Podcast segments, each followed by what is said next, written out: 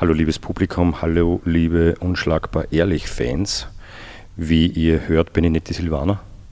Du hast ähm, aber trotzdem eine schöne Stimme. Danke, danke sehr. Du ah, auch. Ich quatsch da schon wieder rein, sorry. Nein, du hast, nicht, du nicht, wie ihr hört, haben wir heute einen Gast auf der anderen Seite des Tisches, nämlich die Silvana. Die Silvana hat ähm, einen Podcast ins Leben gerufen, der seit äh, sehr langer Zeit die Kampfsportszene begleitet, beobachtet.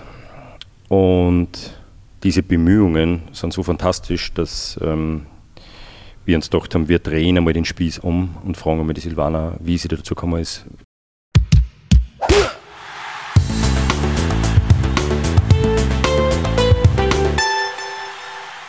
Ich bin der Rainer Behonig. Ich war vor einiger Zeit in deinem Podcast. Mhm.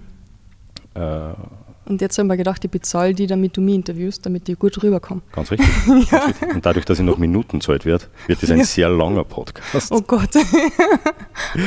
Fürcht mich schon. Ähm, ich kann mir vorstellen, dass das etwas ist, was nicht leicht ist, wenn man es gewohnt ist, gewöhnt ist, äh, Fragen zu stellen und ja. Antworten zu bekommen wenn du an, dieses, ähm, an diese nächste Zeit jetzt denkst, die wir da jetzt gemeinsam verbringen, wie geht es da damit? Sehr schlecht. Sehr schlecht, so wie dir es damals schlecht gegangen ist, bei meinem Podcast, mit dem Interview halt. Ja, man, man steht ja. sofort auf einem anderen Podest, gell, wenn ja. man da sitzt, wo du sitzt. Ja. Ich habe davor noch meine Mama angerufen und gesagt, Mama, erzähl mal was über mein Leben. Muss ich irgendwas Wichtiges noch wissen? Was kann ich erzählen? Was gibt es da überhaupt zu erzählen?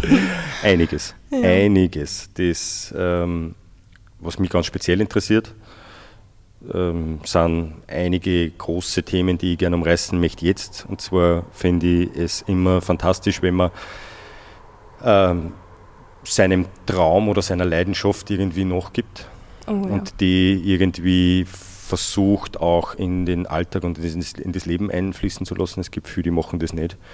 Du machst es. Dann, ähm, ich habe ein Glück, dass ich einen Sturschädel habe. Ja, das ja. glaube ich. Dass das vielleicht sogar etwas ist, was man als Tipp mitgeben kann. Ja. Legt sich ein Sturschädel zu. Ach, das so zweite so. ganz große ist, ähm, was hat die Silvana mit dem Sport zu tun als mhm. Privatperson, als Schülerin, als Studentin? Und das dritte ist, die Silvana hat die Geschicke der österreichischen Medienlandschaft mitleiten dürfen und entwickelt sie jetzt in einen, in einen neuen Lebensabschnitt. Oh ja. Ja. Bin ja schon gespannt. Ähm, beginnen wir am besten mit. Wie du magst. Mit der, der, der meiner lebendigen Kindheit. Mit deiner lebendigen Kindheit. mit wahrscheinlich deiner, ich kann mir vorstellen, wenn man, wenn man, wenn man sportlich aktiv wird, zumindest kann ich da ein bisschen von mir reden, wenn, wenn ich als Sechsjähriger sucht sich ja nicht aus, hey, welche Sportarten gibt es, welche möchte ich machen, mhm. sondern Eltern sagen, hey, das ist mit viel Energie daheim. Ähm, schauen wir, dass wir da irgendwas finden, ja. wo die Energie wegkommt. Wie war das bei dir? Wie bist du zum Sport gekommen? Ganz, ganz schlimm. Also ich habe das Gefühl, ich war immer schon so. Sehr lebendig. Ich habe auch das Gefühl, man könnte vielleicht auch sagen, ich hätte ADHS oder irgendetwas. Habe ich aber nie gehabt. Also ich war einfach nur immer in Bewegung, immer. Das meine, also meine Mama hat das sofort erkannt und hat mich immer gefördert, was ziemlich cool ist. Und das Witzige ist, also mein Papa war nie wirklich in meiner Kindheit da, auch nicht in meiner Jugend, also den hat es einfach nicht gegeben. Ähm, aber meine Mama und meine Großeltern haben mich eigentlich großgezogen und die haben immer also im Garten draußen, meine Mama hat Parcours aufgebaut und ich habe sie vor kurzem wieder mal gefragt, hey, wie war denn das mit den Parcours? Hast du mir ein Zeitlimit gegeben? Du musst in der und der Zeit versuchen, so schnell wie möglich überall durchzukrabbeln, drüber zu springen oder herum zu balancieren über so Holz, keine Ahnung, was wir da halt alles gehabt haben. dann hat sie gesagt, na, da ich sie halt einfach freilassen. Ähm, ich muss alles so durchqueren, wie ich halt Lust habe voll arg. Und wir haben da sehr viele Sachen gemacht, den ganzen Winter draußen ähm, Skifahren. Wirklich. Ich bin mit vier Jahren auf die Ski gestanden, wir sind raufgebrettelt und dann runtergefahren. Man muss da vielleicht an dieser Stelle auch sagen, raufgebrettelt und runtergefahren, du kommst aus Kärnten. Ja. Du hast ähm, raufbretteln und runterfahren ganz andere Möglichkeiten oh, als. Ja. Ähm, wir haben keinen Lift gehabt. Jemand aus dem Burgenland, das heißt, du bist eigentlich mit, mit, ja. mit der Natur und mit den Bergen aufgewachsen. Aber sowas von. Den ganzen Tag draußen, den ganzen Tag im Wald und das war eigentlich das Glück, dass das, von dem profitiere ich heute noch. Ich merke das total. Also nicht nur, dass man am Berg aufwächst, weil die Kondition, die ich heute habe, selbst wenn ich mal ein halbes Jahr keinen Sport mache, was ich das erste Mal in meinem Leben gemacht habe jetzt, selbst wenn ich das mache, ähm, habe ich trotzdem eine Kondition, was völlig verrückt ist. Zwar keine Kraft und keine Muskeln mehr, aber die, die Kondition ist da. Und das ist etwas, das kriegst du nur, wenn du von klein auf immer am Berg wahrscheinlich bist. Und ich bin auf Bäume gekraxelt, also auf Bäume rauf und runtergefallen und habe keine Luft mehr gekriegt und wirklich, also im Wald gespielt. Ich habe meine Beine im Sommer immer in einem Fluss drinnen gehabt, wo ich einfach um, Staudämme gebaut habe und Fische versucht habe zu fangen, so kleine und geschaut habe, wie die Quallen größer werden und manche sogar leider ein austrocknen habe lassen. Also du als für die Wissenschaft. Die ja, eben, eben, ich habe es mir eh gedacht. Schlechte Coverpunkte, aber egal. Und Haihupfer gefangen und auf der Alm barfuß herumgelaufen. Also es ist unglaublich, wie viel Bewegung ich damals schon gehabt habe in meinem Leben. Es hat sich durchgezogen eigentlich bis, bis jetzt, mehr oder weniger. Und Sport ist sowieso das Wichtigste in meinem Leben. Aber es ist lustig, ich habe mit zwei Jahren ein Trampolin gekriegt. Das, ist so, das hat einen Durchmesser gehabt von mindestens viereinhalb Meter. Unglaublich groß. Das, wir haben einen großen Garten. Das gibt es heute nicht mehr. Du kriegst es nicht mehr. Ich habe mir geschaut, es, man kann es nicht mehr bestellen. Ich habe das dann mindestens 21, 22 oder 23 Jahre lang gehabt. Das hat so eine gute Qualität gehabt, das hat so lange gehabt. Und mit diesen zwei Jahren, ähm, ich bin einfach nicht mehr aus dem Trampolin rausgegangen. Es hat da kein Netz gegeben, also das Trampolin hat kein Netz gegeben. Drumherum, du bist, ich bin einfach den ganzen Tag auf diesem Trampolin gewesen, bin gesprungen, da lernst du natürlich was Sprungkraft, Explosivität und Sicher, Koordination, mhm. alles, alles. Und deswegen, also das Trampolin war bis eigentlich vor fünf, sechs Jahren noch das wichtigste Teil in meinem Leben. ja, Im ganzen Sommer am Trampolin. Und das haben wir im Sommer auf der Alm aufgebaut und sonst halt eben, wenn es halt geht, bei uns daheim am, mhm. eh auch am Berg, aber halt ein paar hundert Meter drunter. Und meine Cousins haben mitgesprungen, meine Nachbarn haben mitgesprungen. Also jeder, der irgendwie vorbeigegangen ist, war immer da und hat mit uns irgendwie da mitgespielt, mitgesprungen. Du redest von dem Trampolin in der Vergangenheit? Ja, es gibt es jetzt nicht mehr seit ein paar Jahren. Ähm, die Federn waren schon so ausge, wie sagt man da, ausgeleiert, ja. Weil auf der Alm waren viele Festeln und es sind immer Erwachsene gekommen, mhm. die viel zu schwer waren und teilweise zu fünf drauf waren. Und Auch kein Verständnis gehabt haben für dieses absolut Trampolin. Absolut nicht. ja, ich habe es eh gehasst, dass ich das teilen habe müssen. Ab und zu für ein paar Minuten. Ja, auf jeden Fall hat es ausgeleiert und jetzt haben wir es leider, ähm, das Netz haben wir noch auf der Alm. Mit dem Netz kann man zwar nichts machen, aber es ist einfach da und der Rest haben wir wegschmeißen müssen, ja. Also das Trampolin war voll, voll wichtig für mein ganzes Leben irgendwie. Aber ähm, die Mama hat dann halt auch gemerkt, äh, als Kind ist es so komisch, ich weiß nicht. Ich bin heute noch sehr ungeduldig. Mhm. Also es ist so die Eigenschaft, die mir wahrscheinlich am besten beschreibt, ungeduldig. es muss immer alles sofort gehen. Und wenn etwas länger braucht als ein paar Sekunden, drei völlig durch. Ganz, ganz komisch. Ist das, das auch der Grund, warum du ein neues Handy gekauft hast? Ja, ja. ich habe mein neues Handy gekauft und habe sehr viele Probleme danach gehabt, weil ich die Kreditkarte noch für was anderes gebraucht hätte. Aber lange Geschichte, sehr, sehr schwierig. Das stimmt, mein Handy war viel zu langsam.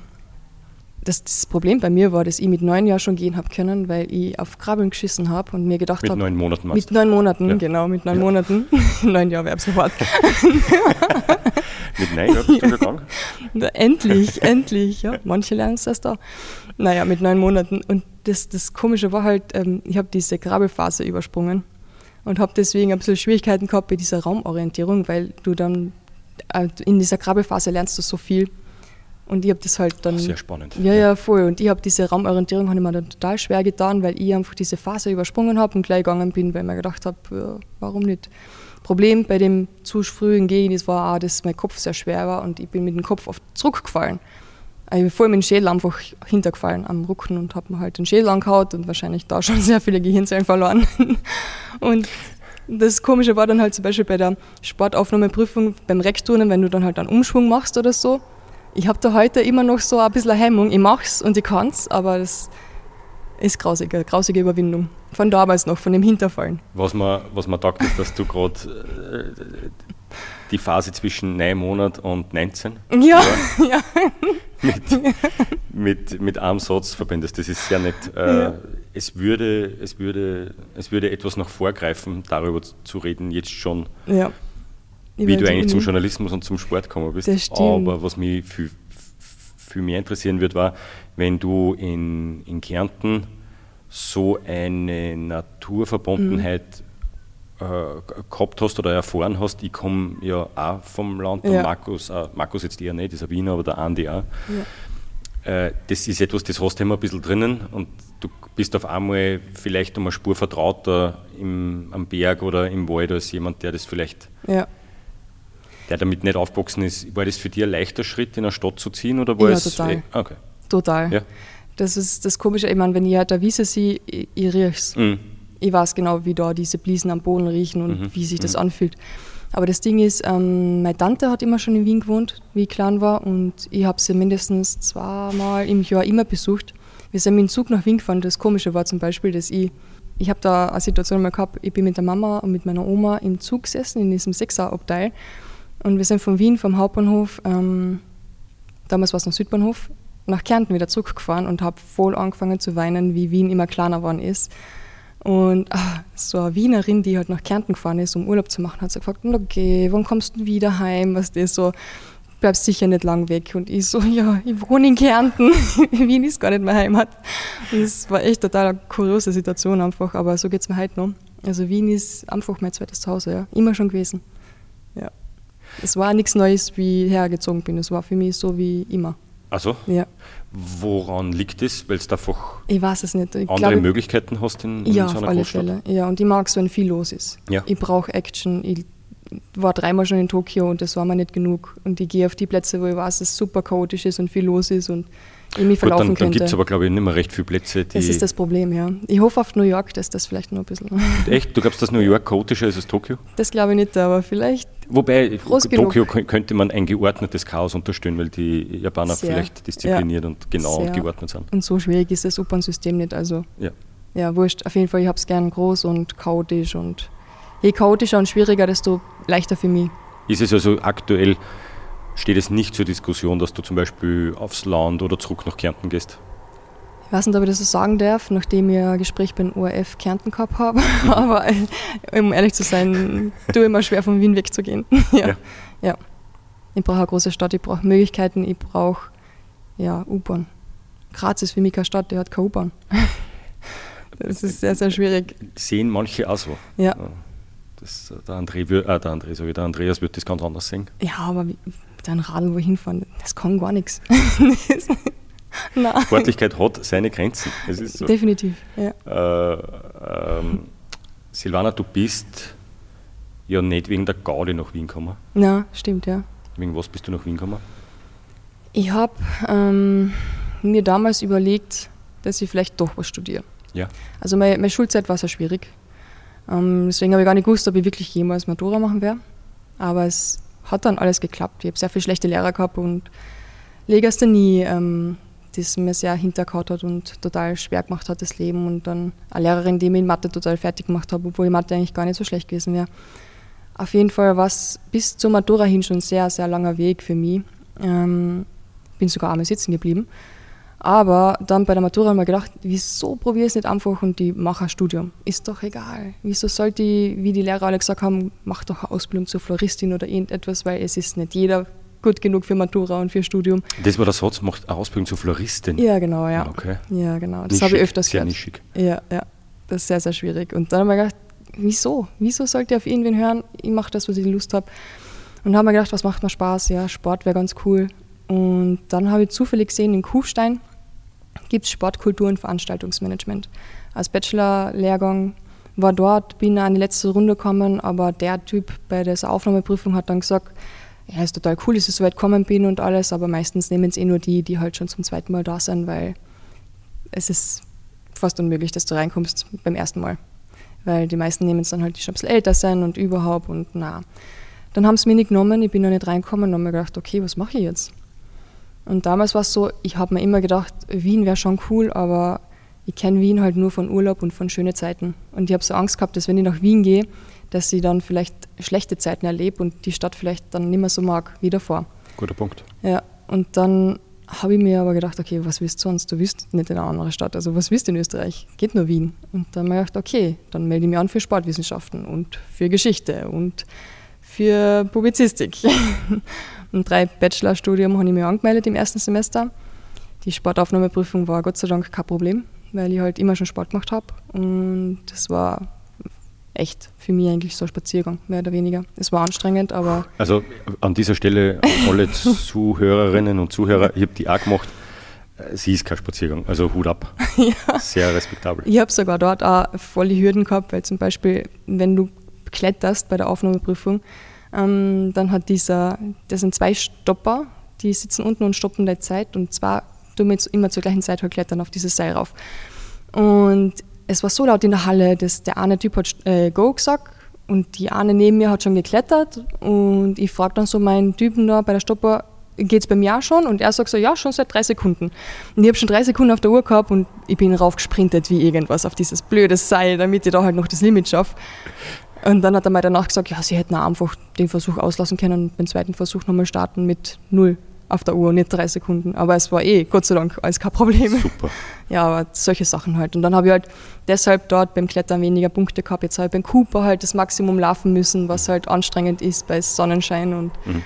ja, aber lustigerweise war neben dieser Laufbahn, neben der Uni, haben sie dieses Studentenheim gehabt, wo ich dann gewusst habe, wenn ich die Aufnahmeprüfung schaffe, kann ich dort einziehen. Und dieses blöde Studentenheim bei jeder Runde hat mich so angestarrt, dass ich mir gedacht habe, okay, jetzt streng die bitte an, lauf dieses Maximum, ist doch egal, ist ein bisschen mehr als das, was für normal lauf ist, aber wurscht. Bin gelaufen wie ein Vollidiot und habe es Gott sei Dank alles geschafft. Super, bist ja, du narrisch. Voll. Die Aufnahmeprüfung oder die Sportwissenschaftsaufnahmeprüfung mhm. ähm, geschafft hast natürlich auch, dass man das Studium dann aufhängen darf. Genau. Und äh, du hast von Geschichte, Publizistik und Sport geredet. Ja, so ein Bullshit. das ist unglaublich. Also wer glaubt, dass drei Bachelorstudien zu einer Zeit gehen, das ist, ja, so Talent bin ich nicht. ich bin eher unterdurchschnittlich schlecht, was Prüfungen betrifft und alles und auswendig lernen. Ich habe es dann Geschichte sehr schnell geschmissen und Publizistik auch. Ja. Habe es aber immer im Hintergrund gehabt, dass vielleicht irgendwas mit Publizistik in die Richtung vielleicht was werden könnte für mich. Und Sportwissenschaften hat so viel Spaß gemacht und ich habe die ersten drei Semester so genossen im Studentenheim mit meinen Freunden, die ich neu kennengelernt habe und diese ganze Studienzeit. Also ich, ich war Zara, habe die Prüfungen so nebenbei gemacht und wir haben einfach nur Spaß gehabt. Also die ersten drei Semester auf der Uni waren, ich glaube, wirklich die geilste Zeit meines Lebens. Und die vermisse ich heute noch. und immer wenn ich mir denke, vielleicht sollte ich mich nochmal für ein Studium anmelden und einfach nur mal ein halbes Jahr studieren, dann erinnere ich mich, dass diese ganzen Studenten gerade mal zehn Jahre jünger sind als ich und dann denke ich mir so, es wird eh keinen Spaß machen. Ich glaube, man würde sie vielleicht an einer Zeit klammern, die damals perfekt war und ja, die man heute so krampfhaft versucht zu. Ja, genau. Du willst wieder, wieder haben. Ja, und mhm. mit all meinen Freunden von der Zeit damals, jedes Mal durchleben wir das halt wieder, wenn wir uns treffen ja, und reden drüber. Aber damals war es halt auch super, weil jeder Tag neu war. Und alles. du hast das wirklich für dich ja. selber Schritt für Schritt erfahren, die Zeit. Ja, Heute weißt was auf die Tour käme. Ja, total. Und du bist völlig frei gewesen damals, weil selbst, okay, wenn du die ersten drei Semester verkackst und du denkst da so, egal, ich schmeiß was hin, fang irgendwo mit einem neuen Bachelorstudium an, es wäre kein Problem gewesen. Mhm.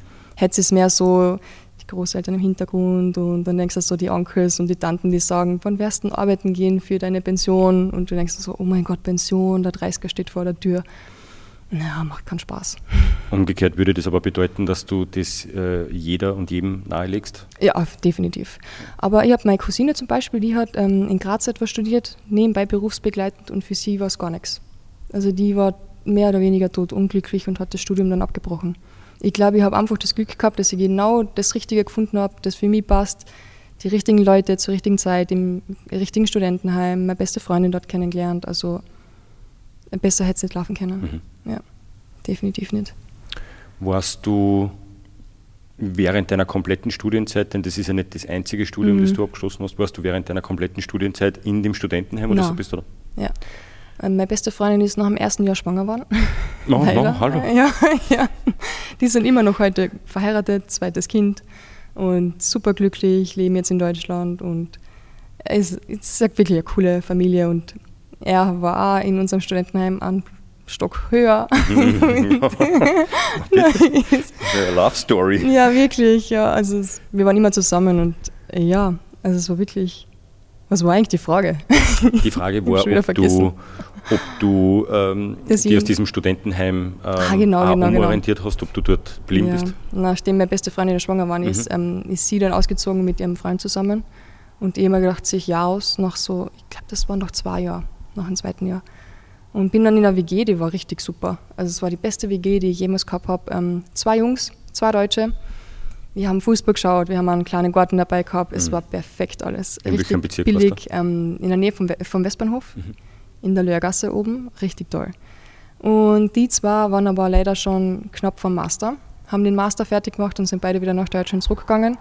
Und dann habe ich den Fehler gemacht, dass ich mit zwei Freunden aus, aus Tirol, eigentlich Kärnten, von der Oberstufe halt zusammengezogen bin. Ähm, also sie war eine gute Freundin von mir und hat einen Bruder gehabt und das hat leider gar nicht funktioniert.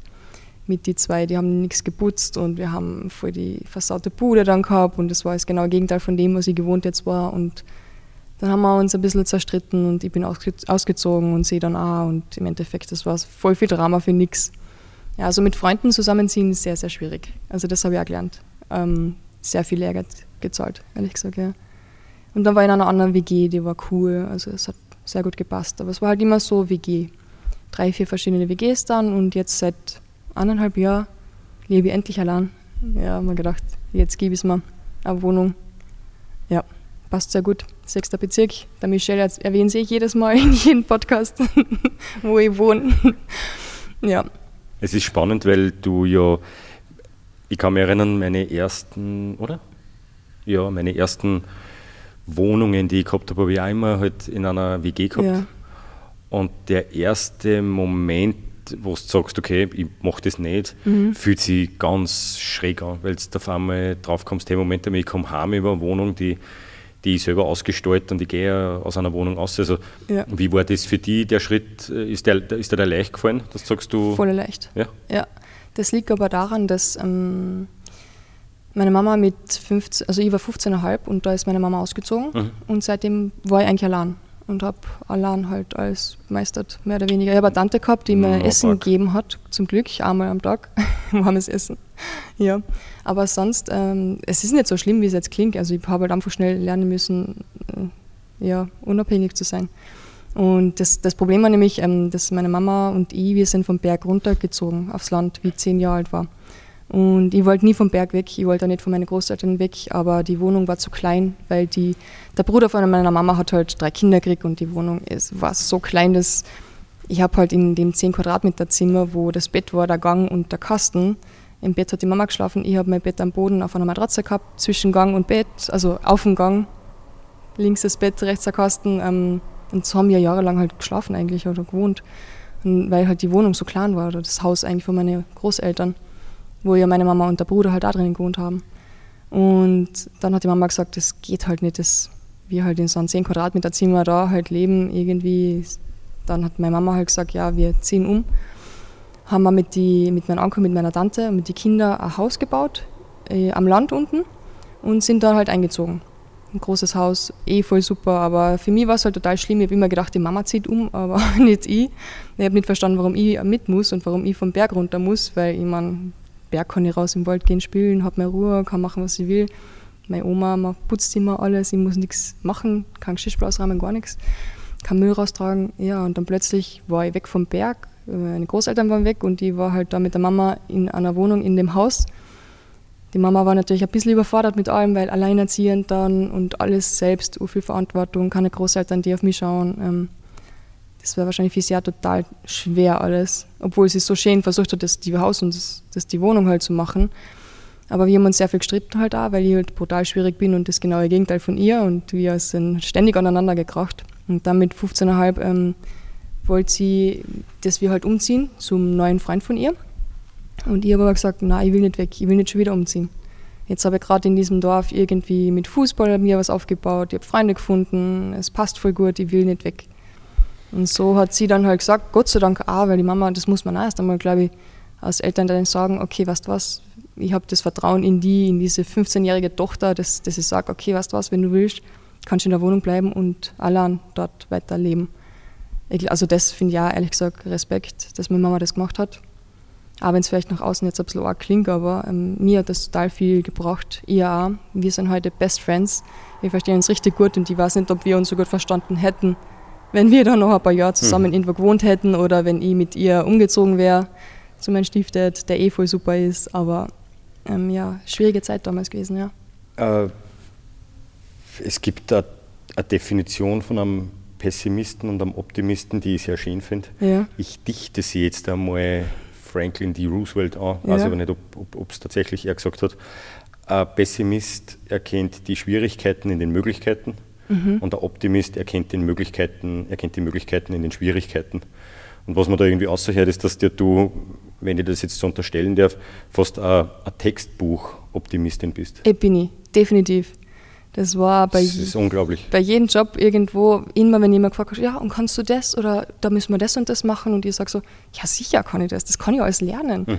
Es gibt YouTube. Alles, was du wissen willst, es gibt's. Mhm. Du brauchst nur ein Buch aufschlagen oder in der Bibliothek nachfragen oder im Internet googeln.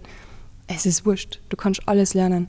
Ich habe dieses Podcast-Zeug alles selber besorgt, obwohl ich keine Ahnung habe von Technik. Null Ahnung.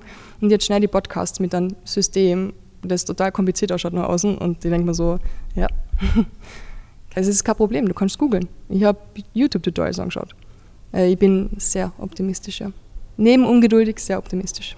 Zwei äh, spannende Eigenschaften kombiniert. Ja, das, ist, das stimmt. Also wirklich finde ich absolut respektabel und und unglaublich schön. Wir haben da herinnen im, im Hero, wir sitzen jetzt da gerade im, im Hero, einige Leute, die spannende Ideen haben, mhm. wenn du denen zuhörst. Das ist, denen fällt teilweise einfach genau die, die, die, die Richtung im Denken. Kommt ja. mir vor, ich hasse das Wort Mindset, deswegen sage ich es nicht. Sondern, hey, Moment einmal, was spricht eigentlich dagegen, das zu machen? Bestes Beispiel ist auch gerade der, der Ralf, der der seine Leidenschaft im, im, im Pizzamachen gerade fängt. So und, cool, ja. Und, und, und sie da Pizza-Samstage Pizza-Samstage kreiert, wo wir sagen, gut. hey, wir, wir unterstützen jetzt zum einen die, die, die, die, die Pizzen, weil sie fantastisch mhm. schmecken, aber zum anderen gibt es nichts Cooleres, als zu sehen, wenn einer seine Leidenschaft irgendwie verwirklicht. Ja. Und da muss ich auch fast sagen, in Wahrheit ähm, schuldet da die österreichische und auch die, die, die vielleicht die, die, die Kampfsport-Community im, im, im Allgemeinen einen unfassbaren Dank, dass du die, ähm, die Szene in einem, in einem Licht betrachtest, die fundiert ist, mhm. Ähm, die ähm, ähm, neutral ist, ja. die unfassbar sympathisch ist. Du hast die durch deine durch deine Studiummischung hast du ja in einen Bereich, also bereits schon am Papier äh, ja. fest zementiert, nämlich du hast den Master in Journalismus, du hast den Master in Sportwissenschaften. Mhm. Natürlich gestern nicht in die Floristik. Nein, ich kann es ja gar nicht. Ich, ich glaube, es ist, äh, also tut mir leid, aber ja. das ist, äh, das muss man jemandem einmal sagen, dass er das machen soll. Jetzt ist aber der Weg, also man merkt richtig, was macht man lieber, äh, lernen oder erleben? Mhm. Beides, sagen immer beides, die meisten sagen, ja, ich möchte beides machen. Am Ende des Tages bist du entweder der, der 14 Jahre herumreist oder ja. der sich in Bücher verkauft. Und man hört irgendwie außer, dass du recht analytisch an das rangehst. Hey, Moment einmal, ja, Sportwissenschaften und Journalismus, dann habe ich eigentlich alles in der Hand, was ich brauche, um, ja. um mich um den Sport so zu kümmern, wie ich das vielleicht gern hätte. Kann man das so sagen? Ja, und vor allem habe ich ja ähm, absichtlich die FH auch noch gewählt und nicht ein Publizistikstudium auf der Uni, weil ich habe ja schon den Uni-Abschluss.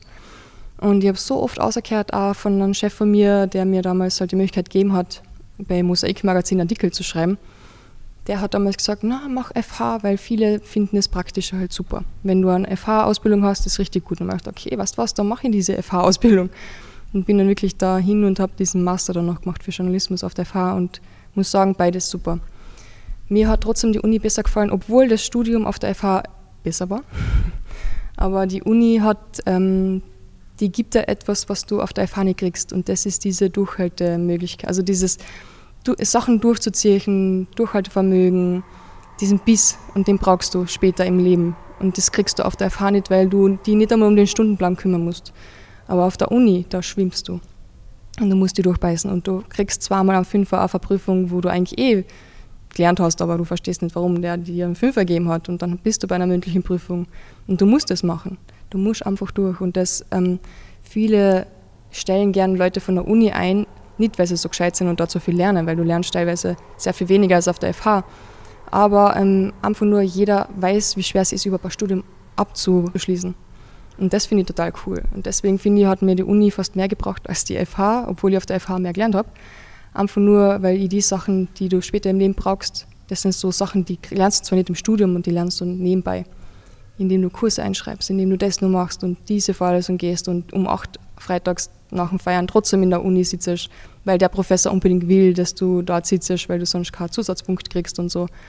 Man muss sich durchkämpfen. Und dieses Durchkämpfen hast du auf der FH nicht in dem Sinne wie auf der Uni. Hast du in der, auf der FH nicht in dem Sinne wie auf der Uni und mhm. hast natürlich dann etwas, was da in der Privatwirtschaft oder in der, ja, in der Wirtschaft, voll. im Arbeitsleben natürlich ja. jeden Tag passiert, weil am Ende des Tages kümmert sich keiner um die. Das ist das. Und oft ist das Leben total unfair und gemein und alles. Und da kannst du nicht hinschmeißen oder blären gehen oder irgendetwas, sondern du musst dich durchbeißen. Egal, was da jetzt passiert ist oder egal, wer da jetzt schon wieder einen fetten Stein im Weg gelegt hat, das geht auf der Uni auch so. Du musst einfach durch, geht nicht anders. Und wenn du das halt nicht lernst oder nicht kannst oder gleich aufgibst oder das dann halt echt das Problem siehst, dann wird es halt schwer, was zu, auf, dir aufzubauen. Ja. Und deswegen habe ich da eigentlich echt mehr mitnehmen können als auf der FH. Ja.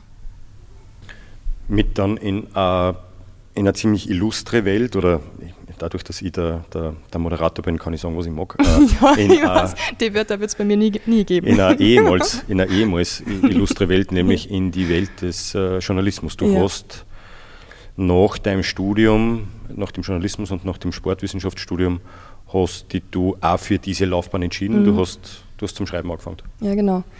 Und der Hintergrund war immer Sport, weil ich mit den Sportlern was zu tun haben wollte. Ich habe es nie geschafft, selber Sportler zu werden.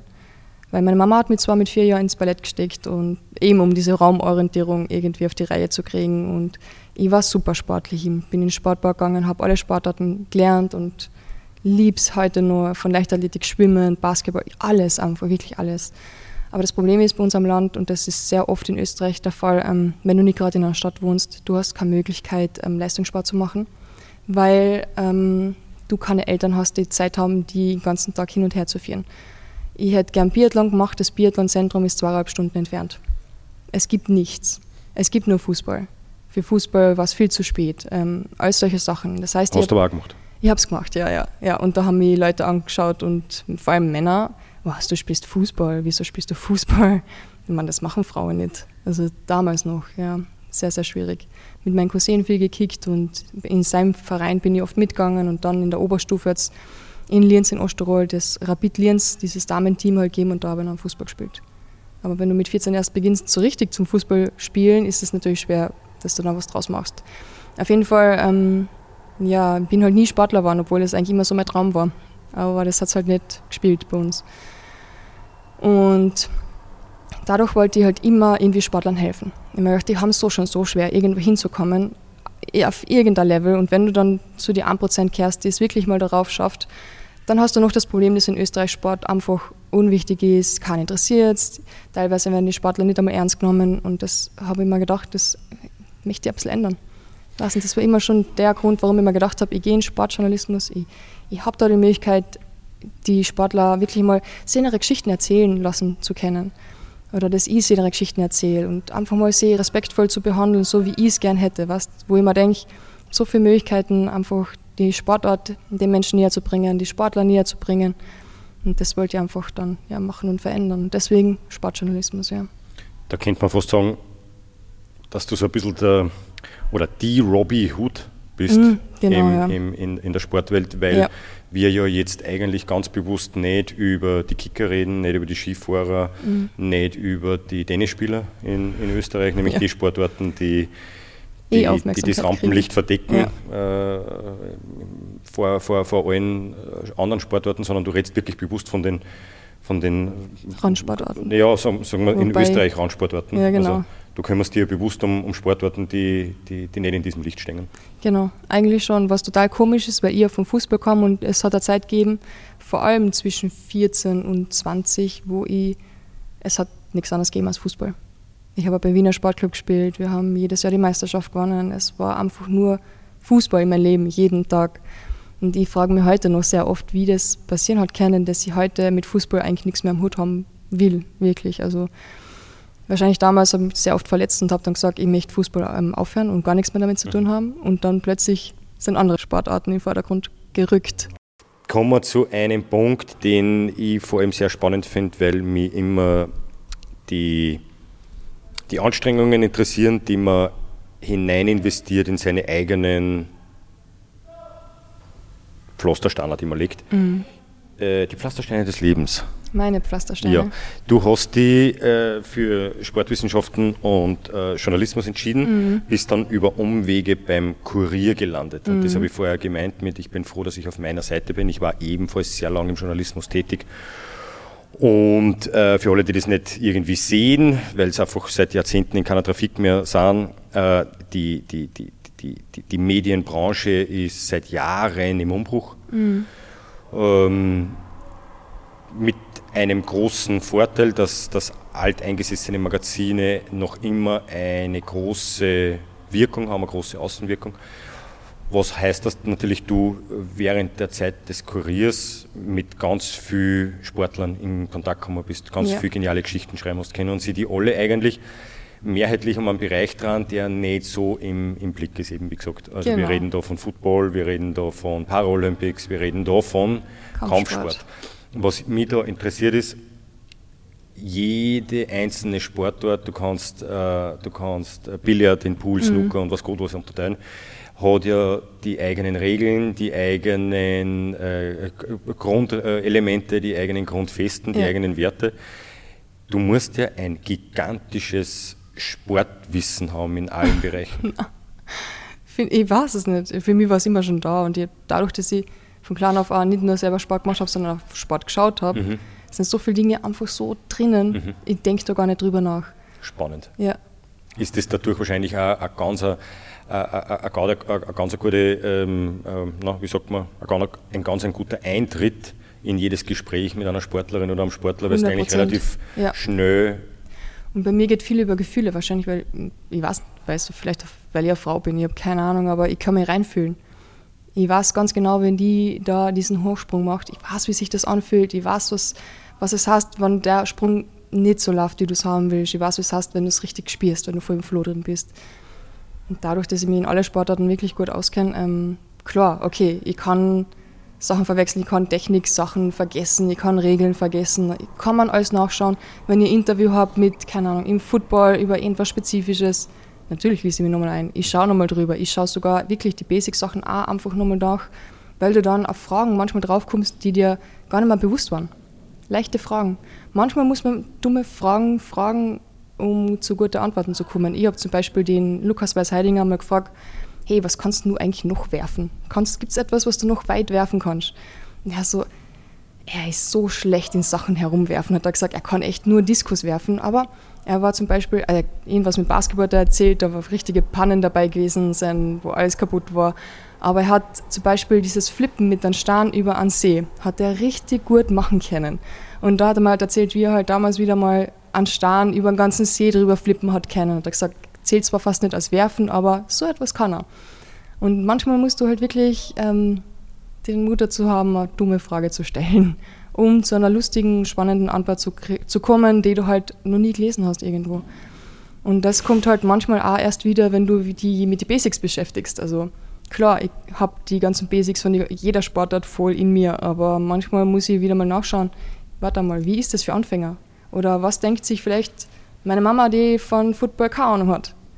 Und das ist halt manchmal gut, einfach wieder zurückzugehen, drüber nachzuschauen, alles drüber nachzulesen. Wenn ich mich für Interviews vorbereite, egal in welchem Sport, teilweise also drei Stunden brauche ich immer.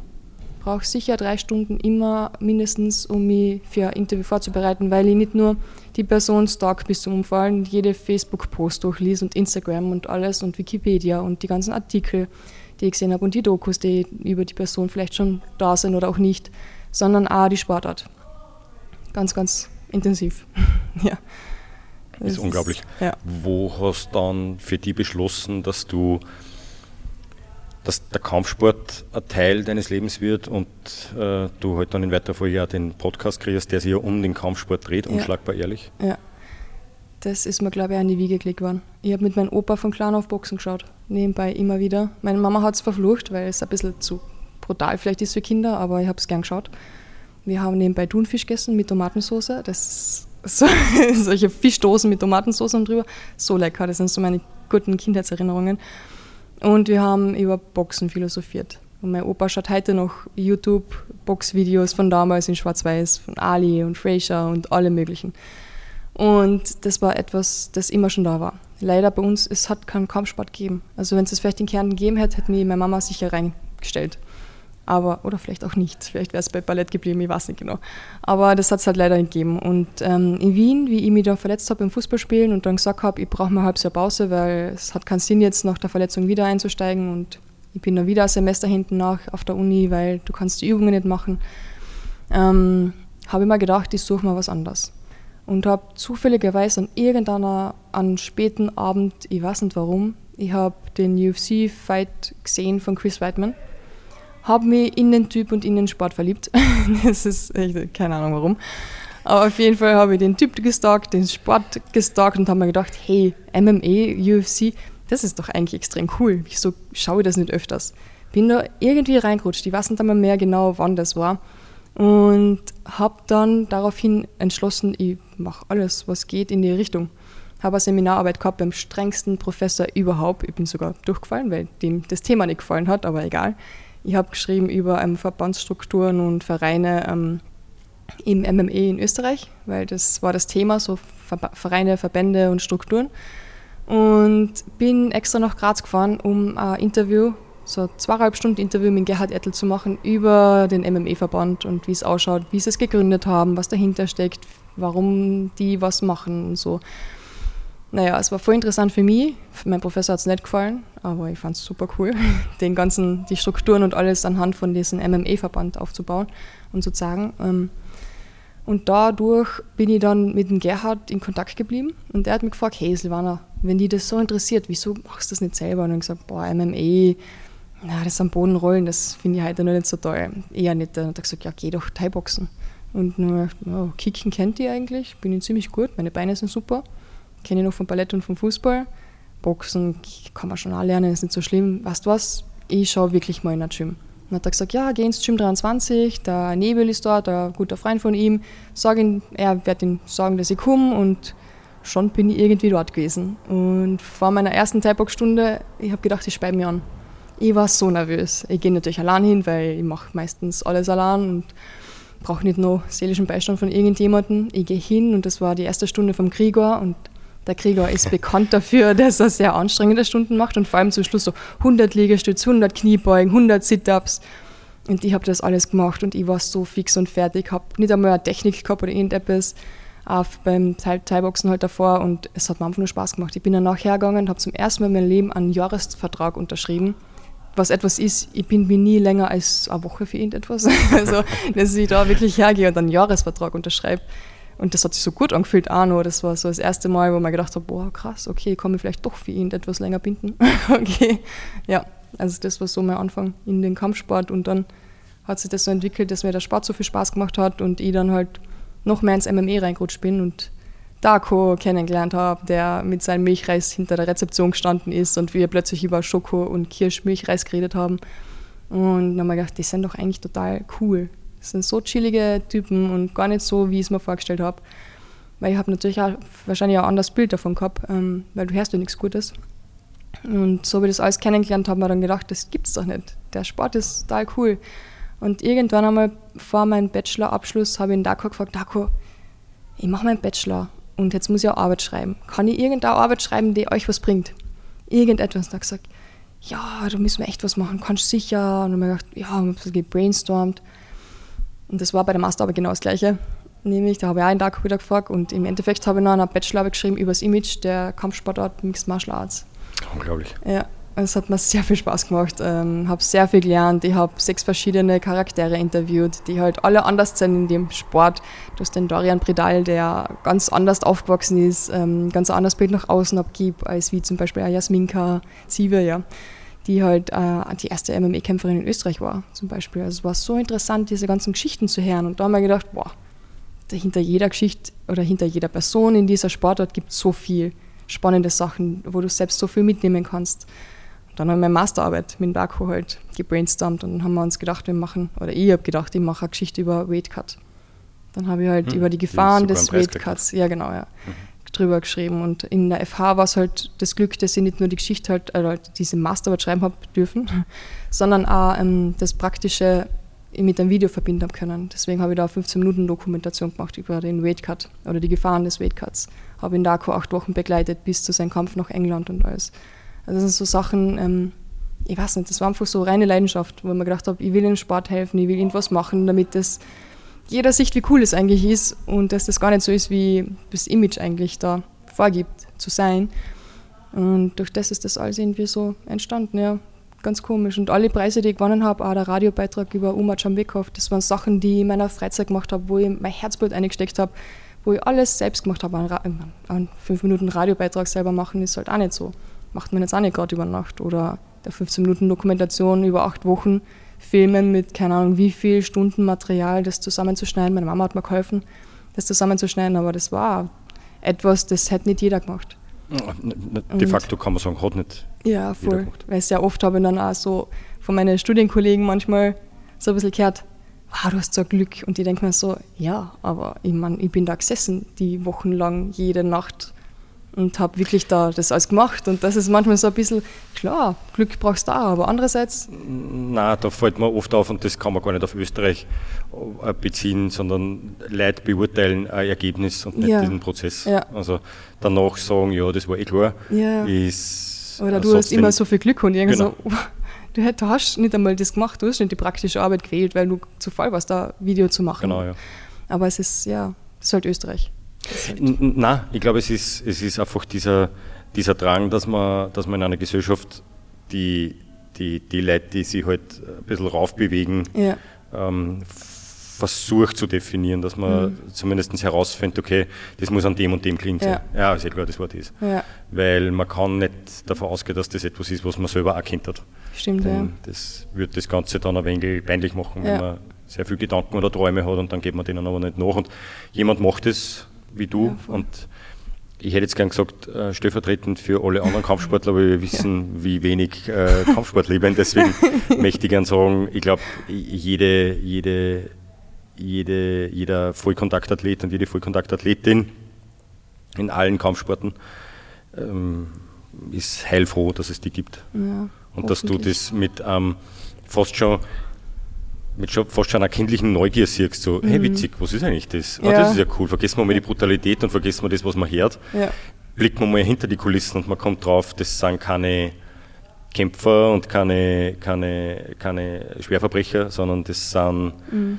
Personen aus Fleisch und Blut, mit einer Familie, mit einem Ziel, mit einem Traum, mit Ängsten, mit Wünschen. Und ich glaube, ich kann mich manchmal auch mit Sinnen identifizieren weil ich selbst als Kind so wild war und immer mit meinen Cousinen wirklich, wir haben gerauft bis zum Umfallen. Ja, wir haben uns mit Stecken geschlagen und blaue Augen gehabt und wirklich quer durch die Bank alles. Wir haben uns richtig geschlagen einfach. Und das ist etwas, mit dem ich mich vielleicht auch deswegen ein bisschen identifizieren kann, weil ich habe das Glück gehabt, dass ich dann den, so einen Rahmen gekriegt habe, wo ich irgendwie nicht nur die Energie raus habe lassen können, auf eine richtige Art und Weise. Ich habe gute Trainer dann halt auch gehabt. Und meine Mama und meine Großeltern, die gewusst haben, okay, sitzen und mit ihr Deutsch lernen wird nichts bringen, wir lassen sie bewegen. Wir geben ihr Musikinstrumente, wo sie spielen kann, wir geben ihr viel Sport. Und manche sind halt nicht so glücklich, dass sie das halt haben. Und ich sehe so viele, die halt, der Gerhard erzählt mir immer von diesen ganzen Teenager, die nicht wissen, wohin und so viel Energie haben und auf der Straße Schlägereien anfangen und gar nicht wissen, warum. Und dann kommen sie ins Training und plötzlich kriegen sie die Struktur, sie kriegen diese Macht, Kontrolle über seine Aggressionen zu haben, über, seine, über alles, seine Gefühle. Und das ist etwas, was du halt im Kampfsport kriegst, in einem guten Training. Das und, und auch nicht offensichtliches, wie ja. sofort eine freundschaftliche Basis. Du ja. lernst einen Sport, der ja darauf ausgelegt ist, jemanden anderen mhm. weh zu tun, was im Umkehrschluss auch bedeutet, dass du im Training umso mehr darauf aufpasst, dass du deinem Gegenüber äh, nicht weh tust und ja. dass der Gegenüber, so wie du, auch die Technik halt richtig lernt. Das, ich weiß nicht, ich habe lang Tennis gespielt, ich glaube über elf Jahre. Und diese Freundschaft, die ich innerhalb von kurzer ja. Zeit in, im, Kampfsport Sport. erlernt habe, äh, gefunden habe, Entschuldigung, ist, kannst mit keinem mhm. anderen Sportort vergleichen. Wie ist da dir gegangen? Das stimmt total. Also ich habe mich noch nirgendwo so wohl gefühlt wie im Kampfsport. Mhm. Jeder sieht dich einfach so, wie, wie du bist. Ich weiß nicht. Das ist Sie sagen immer so, ja, ist egal, wer du bist, egal, ob du Anwalt bist oder Schüler oder irgendwas, jeder trainiert mit jedem, Religionen spielen keine Rolle. Klar, ab und zu schon, aber im Endeffekt bist du einfach da, um das zu lernen und jeder liebt diesen Sport und für das wirst du respektiert, weil sich in so einem Gym zu getrauen und diesen Sport zu machen, der eh nach außen hin brutal wirkt und ja, das Training ist anstrengend. Ich meine, es kann auch passieren, dass eine Hand ausrutscht und du plötzlich wirklich einmal eins kassierst, aber das allein dahin zu gehen und das zu machen, ich glaube, da allein diese Überwindung wird schon sehr respektiert von alle. Richtig. Ja. Richtig. Und wir sind da, um uns auszubauen und die Profis und Profis zu werden, aber niemand muss jemandem was zu beweisen. Das hast du vielleicht in anderen Sportarten auch nicht so. Weiß nicht, das habe ich oft einmal das Gefühl. Wir haben einige da, die aus dem Fitnessbereich kommen, ja. aus, dem, aus dem Powerlifting und aus dem, aus dem, aus dem, aus dem Bodybuilding. Hm. Und unter anderem am Papa, hallo Nico, der zum Beispiel erzählt, dass die, und das ist sicher nicht der Querschnitt, gerade im Gegenteil, aber er hat Leute, die das auch so sehen, die halt mhm. glauben, sie sind die Obercoolsten. Mhm. Und er hat dann auch das letzte Mal gesagt hat, hey, geht's da rein, ja. da äh, hau dich als 55 Kilo Typ Wendel wach. Ja, und das ist halt spannend, dass du vielleicht, was der das erinnert mich ein bisschen an Lewis Hamilton, der mal mhm. gefragt worden ist, ob er rast und er sagt, naja, er fährt 40 km/h auf der Straße, also er wird angeguckt, weil er so langsam ist. Nein. Und ja, ja, und, und, das, und ich glaube, das kommt aber daher, weil gewusst. du, ja, das ist ganz witzig. Und ich glaube, das kommt eben daher, weil du sowas machst, ja. gehst du ganz anders dann außen. Mhm mit deinem Gegenüber um, weil du halt wirklich kaum was beweisen musst. Ja. Und wenn es dann weißt, jemand macht einen Kampfsport, hast du voll schön gesagt, alleine, dass du das einmal traust, ist etwas, was halt einfach mhm. nicht viel, zum Glück immer mehr. Also man, man, man kann sich ja. ja. wirklich, wenn man sich umschaut, freuen, dass der Sport auch immer mehr an, an, an Bedeutsamkeit gewinnt. Stimmt, Aber am Ende sind es nicht viele, die sich da wirklich tagtäglich trauen, so ja. wie du. Ja, und ich habe das Gefühl, es werden Werte vermittelt, die einfach zu mir passen. Ich habe nicht mehr das Gefühl gehabt, dass im Fußball diese Werte, die ich mag, vermittelt werden. Mhm. Und ich habe aber das Gefühl Spannend. gehabt, dass ich das alles kriege im Kampfsport. Und das ist etwas, mit dem ich aufgewachsen bin, mit sehr viel Respekt. Also Respekt kriegst du da für das, was du machst und was du nicht machst, natürlich, je nachdem. Also das ist halt Respekt, Disziplin, Durchhaltevermögen, einfach kein Memes sein, sondern sich durchkämpfen. Und das ist etwas, mit dem ich mich extrem identifizieren kann, weil mein ganzes Leben eigentlich durchkämpfen war. Auch wenn es nach außen hin vielleicht nicht so ausschaut. Aber das ist etwas, was mir im Fußball dann, das ist mal alles abgegangen im Fußball. Du hast da nur noch Leute, die reinschreien, andere, die am Rasen spucken, jeder verarscht jeden, der Schiri wird nicht ernst genommen. Das sind so Sachen, wo ich mir gedacht habe, was ist das? Das kann es nicht sein. Oder bei einem U8-Turnier muss abgebrochen werden, weil die Eltern den Platz stürmen und sich aufregen, warum der Sohn das nicht gemacht hat oder der das da nicht getroffen hat. Und das sind so Sachen, wo man denkt, das gibt es im Kampfsport nicht. Mhm. Ja, du hast du zum Beispiel beim letzten Fight Max Holloway gegen Korean Zombie, die haben gekämpft und du hast dann Max Holloway gehabt, der Korean Zombie einfach fertig machen hätte können mit Punches, weil er ihn gerade ein bisschen angenockt hat. Hat er nicht gemacht. Er ist einfach stehen geblieben, hat gesagt zum Korean Zombie, bitte steh auf. Ähm, ich will, er hat danach im Interview gesagt, er wollte ihm in seinen letzten Kampf vor seiner Pension, also Korean Zombie ist in Pension gegangen, er wollte ihm nicht mehr Schläge zuführen, die ihn vielleicht schaden könnten, weil er den Typen so respektiert. Und der Max Holloway hat eh dann gewonnen, eh auch noch durch Knockout, was halt wahrscheinlich, ja, er hätte es wahrscheinlich anders haben wollen. Er hat versucht immer ihn auszuchoken zum Beispiel oder halt mit Grappling zu besiegen, um ihm ja keinen Schaden zuzufügen, weil er so viel Respekt gehabt hat vor seinem Gegner und das hast du halt im Fußball nicht.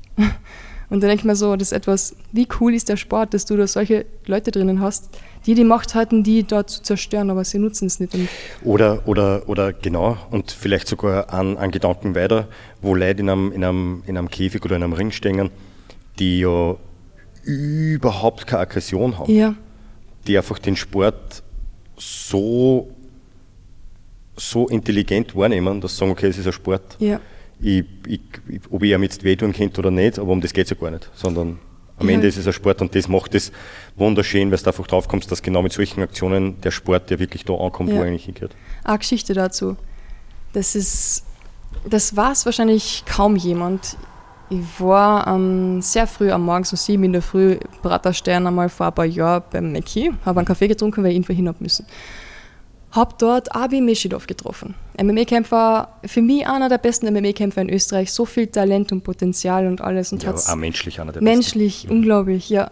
Und er hat mich gesehen und wir haben gequatscht und ich sag so, hey, was hast du am Kopf? Er hat eine große, fette Platzwunde am Schädel gehabt, ähm, so viereckig sogar, es ist sogar noch ein bisschen Blut heraus gewesen. Er hat ausgeschaut, keine Ahnung, also ich gesagt, was hast du gemacht? Und er so, ja, er ist halt Türsteher dort damals beim Praterstern und hat halt nachgearbeitet und hat gesehen, ähm, dass jemand ein Rad klauen wollte. Und er ist darüber mit der Taschenlampe, hat ihn angeleuchtet und hat gesagt, hey, was machst du da?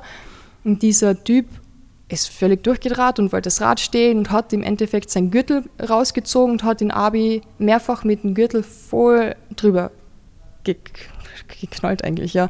Der hat da fette Platzwunde im Schädel gehabt ähm, und alles mögliche. Und jetzt hat er halt dann noch gewartet, um zum Arzt zu gehen, um das alles zu besprechen danach und alles. Und dann gesagt, Abi, du hättest den Typ locker fertig machen können. Warum hast du den nicht, keine Ahnung, ausgenockt oder irgendetwas? Oder dann hat er gesagt, er ist, also er darf als Türsteher, darfst du halt die Fähigkeit nicht anwenden, weil sonst verlierst du deinen Job. Aber selbst wenn, er hätte es halt nicht gemacht, weil er gewusst hat, der, er wäre überlegen gewesen. diesen Typen. Stattdessen, anstatt dass er ihn ausnockt für, das, für den Schatz, den der Dieb da eigentlich gemacht hat, was er wirklich wahrscheinlich ja, ja, das hätte er verdient gehabt da, einmal eine reingeknallt zu kriegen für seine blöde Aktion, hat er nicht einmal irgendetwas machen dürfen. Er hat nur versucht zu fangen und einzuheben, bis halt der Kollege kommt. Aber ja, der hat einfach diese Schläge und dies, diesen Gürtel über den Kopf ertragen eigentlich, weil er gewusst hat, er wird ihn wahrscheinlich fertig machen. Da gehört viel dazu. Ja. Und ehrlich, genau so jemand wie der Abi ist dann auch jemand, der, der das aus dem Eck außerholt, aus dem wir eigentlich den Kampfsport, ja. zumindest in meiner Jugend, aufgewachsen sind. Ja, voll. Irgendwelche äh, Vollwappler, mhm. die den Sport, also die das Wort Sport im Kampfsport mhm. einfach lassen. Genau, ja. Es ja. ist ja schwer genial und ja. also man merkt, dass, es, dass der Sport in eine richtige Richtung geht. Ja, Gott sei Dank. Ähm, apropos Richtung, mhm. in, den, in den letzten paar Minuten unseres Interviews, denn es ist mittlerweile 5 Uhr und ich weiß ganz genau, dass wir gleich einen riesigen Ansturm erleben werden durch äh, Einheiten und alles. Apropos Richtung, apropos richtige Richtung, du bist keine Kurierjournalistin mehr? Genau, genau, genau. Es hat sich sehr viel verändert. Ähm, die Medienlandschaft natürlich auch in Österreich. Da ist genau. gerade ein großes Tief drinnen. Der Kurier hat ähm, auch viele Veränderungen vor sich. Ich darf leider nicht so viel sagen, erst nach dem Dezember, weil ich nicht noch Gehalt bekomme. ich hoffe, dass sie dafür schon nicht gekündigt wird. Aber auf jeden Fall ähm, habe ich mir überlegt, ich werde das alles ein bisschen verlassen und woanders hingehen. Ja. Und habe die Zeit beim Kurier sehr genossen, habe sehr viel gelernt. Ähm, habe den Stress meines Lebens gehabt, aber viele Leute kennenlernen dürfen, viele Sportarten covern dürfen ähm, und viele schöne Geschichten schreiben dürfen. Und habe mir jetzt gedacht, ja, ich nutze jetzt einmal die Zeit und mache ihr Filme einen Traum von mir, den ich schon sehr, sehr lange habe, eigentlich seit ja, fast 15 Jahren. Und mache Amerika-Rundreise und werde das Land ein bisschen erkunden und dort endlich hoffentlich das einmal kriegen für Zeit lang für zehn Wochen, was ich in Österreich vermeintlich suche oder vergeblich suche, und das ist diese Leidenschaft für Sport. Mhm. Ich möchte, wo auf der Welt hast du das, dass die Leute in ein, bei einem Volleyball, Damen-Volleyballspiel einfach 92.000 und drei Personen zuschauen kommen. College. College, College, Frauenvolleyball, ich meine, das ist irre. Und jeden, mit jedem dort kannst du angeblich über Sport sprechen. Die kennen sich aus, die schauen das. Football, Eishockey, Basketball, Kampfsport, Baseball, all meine Lieblingssportarten, Baseball jetzt nicht so, aber alle Sportarten, was US-Sport ist. Ja, das ist für mich einfach dort, das gibt es dort, ähm, es wird dort gelebt, es wird nicht irgendwie schlecht geredet oder klang gemacht oder ja, Kampfsport ist auch dort voll okay. Ich wollte gerade sagen, ich glaube, wir werden äh, den Unschlagbar-Podcast vielleicht von dem einen oder anderen äh, ja. US-amerikanischen UFC-Kämpfer oder Kämpferin. Zu 100 Prozent, ja. 100 Prozent. Und ich hoffe, dass ich Chris Weidman auch kriege, weil er doch irgendwie. Der so Initialzündung war. Ja, mhm. genau, ja, ja. Ich habe ihn schon vor ein paar Jahren mal schreiben wollen und das E-Mail habe ich immer noch. Jetzt werde ich es ein bisschen umformulieren wahrscheinlich. Na, bitte schick's ihm genauso. genau, ja. Und hoffentlich auf Long Island da ihn und sein Coach in Ray Longo auch ein bisschen interviewen können, ja. Also es wird sehr viel. Heißt es, dass wir äh, jetzt einige Monate lang äh, weniger hören werden? Vom Na, ich werde jetzt gleich viel hören wie immer. Mhm. Nur halt vielleicht auf Englisch. Es gibt auch ein paar deutsche Boxer in Los Angeles, die interviewen werde, das steht schon fest. Und da, der Umar Jabekov ist auch dort, den wir ja interviewen, wieder auf Deutsch natürlich. Und wer weiß, wenn ich noch so triff, Ruben Schöbitz ist auch in New York, den wir ja treffen und auf Deutsch interviewen. Ähm, aber es werden sehr viele Interviews auf Englisch auch werden, je nachdem, wen ich kriege. Ja. Abschließend, was mich gefreut, weil mir das, wie gesagt, sehr taugt, wenn man, wenn man seinem Traum nachgeht. Ja. Oder wenn man, wenn man etwas nachgeht, was man, was sie, was sie ein wenig aus der, was sie ein wie aus der Bahn anfühlt, ja. aus, der, aus der genormten Bahn. Könnte man deinen Lebensweg oder die Möglichkeiten, die du dir geschaffen hast, mit vier Sachen zusammenfassen, wenn ich mich da jetzt recht erinnere. Das ist zum einen, man äh, braucht vielleicht eine gewisse Sturheit, ja, definitiv. Mein Sturschädel hat mich, glaube ich, weit gebracht. Hat, ist manchmal ein bisschen anstrengend, wenn man sofort alles will, wie zum Beispiel jetzt ein iPad und ein Handy, wenn mein Handy eingegangen ist und meine Kreditkarte aber wieder das Limit zu wenig unten ist oder zu wenig hoch ist. Sehr, sehr schwierig manchmal, aber ich setze mein Sturschädel immer durch, ja. Dann wäre es äh, eine ausgesprochene Lernbereitschaft? Definitiv, ja. Man kann alles lernen Ich habe jetzt kein fotografisches Gedächtnis, dass ich mir alles, was ich lese, sofort dann merke. Ich muss oft nachlesen, ich vergiss total viel. Mir ist aufgefallen, seit ich Corona gehabt habe, ich habe voll viele MMA-Kämpfe, UFC-Kämpfe vergessen, aber man kann alles nachschauen. Und wenn ich weiß, ich spreche über die Person, dann werde ich davor vielleicht kurz googeln und da etwas vielleicht über die Person nochmal nachlesen. Ja, ist, alles ist möglich. Jeder ist eigentlich nur ein Mensch, ganz ehrlich, und jeder kocht mit gleichem Wasser. Dann ist es eine optimistische Grundhaltung? Ja, wobei man manchmal nicht sicher bin, ob es Optimismus ist oder einfach nur Dummheit. Weil ich glaube, die, die, die, die, Linie ist sehr fein. Ja, die ist sehr, sehr, sehr, sehr, sehr fein. Weil dieses Sportwissenschaftsstudium, wenn ich davor mir wirklich angeschaut hätte, was ich da studiere, wenn ich mir diesen Studienplan genau durchgelesen hätte, da hätte ich gesehen, dass das sehr naturwissenschaftlich ist und ich eigentlich echt keinen Bock habe auf Biomechanik, Statistik und all diese Fächer. Ich hätte es niemals gewählt, wenn ich das gelesen hätte. Aber ich habe am Anfang eingebildet, Sport macht Spaß, das wird lustig, das brauche ich, ich mache es. Ja. Also ich weiß nicht genau, ob das vielleicht Dummheit ist oder Nein, einfach nur. Das ist absolut, das ist, glaube ich, der, die Art von unverblümten Optimismus, den man braucht, ja. glaube ich. Das ist ein schönes Wort, das muss man merken.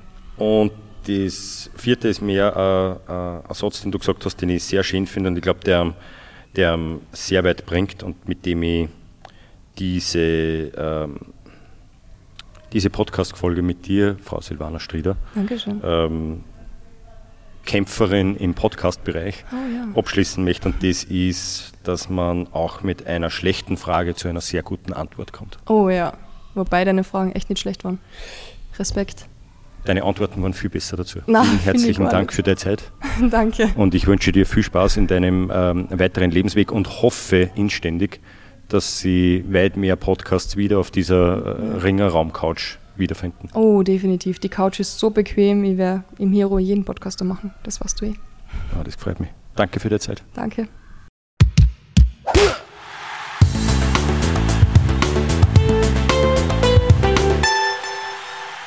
Das war Podcast Folge 126 mit mir, Silvana Strieder. Es gab einen guten Grund, warum der Rainer mich interviewen wollte. Davon kann ich euch jetzt nur leider noch gar nichts erzählen. Ihr werdet es aber sehr bald sehen bzw. lesen. Ich habe auch lange überlegt, ob ich wirklich das Interview von bzw. über mich hier veröffentlichen soll. Ähm, zuerst habe ich mir gedacht, wie eingebildet ist das bitte? Dann habe ich mir aber gedacht, dass die Unschlagbar Ehrlich Podcast-Hörer nach zweieinhalb Jahren ein Recht drauf haben, mehr von mir zu erfahren und mich ein bisschen besser kennenzulernen. Vielleicht kann irgendjemand ja etwas von dieser Folge mitnehmen. Großen Dank auf jeden Fall, dass ihr bis zum Schluss zugehört habt. Danke auch dem Rainer Behoneck für die wirklich einfühlsamen, großartigen und intelligenten Fragen. Er hat die Messlatte sehr hoch gelegt und ich kann nur hoffen, dass ich die kommenden Gäste auch mit so viel Qualität interviewen werde. Großen Dank auch an Dave, meinem grenzgenialen Kumpel, der einfach so neue Jingles für den Podcast produziert hat. Das sind diese Musikeinheiten am Anfang und am Ende jeder Folge. Schreibt mir sehr gerne, wie es euch gefallen hat. So, jetzt habe ich glaube ich wirklich eindeutig genug gesprochen. Meine Stimme ist schon am Ende. Danke, dass ihr mich so lange ausgehalten habt. Ich wünsche euch alles Gute. Glaubt an eure Träume und bleibt weiterhin unschlagbar ehrlich.